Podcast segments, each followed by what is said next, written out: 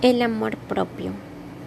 El amor propio es la aceptación, el respeto, las percepciones, el valor, los pensamientos positivos y consideraciones que tenemos hacia nosotros mismos.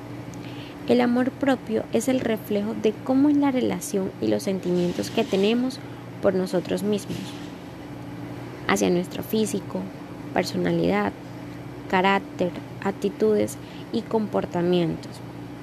La felicidad es la meta principal del amor propio.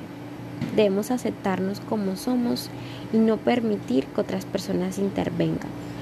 Ámate sin lastimar a los demás, que es un amor real, único y especial, que es lo más importante que puede tener un ser humano, el amor propio.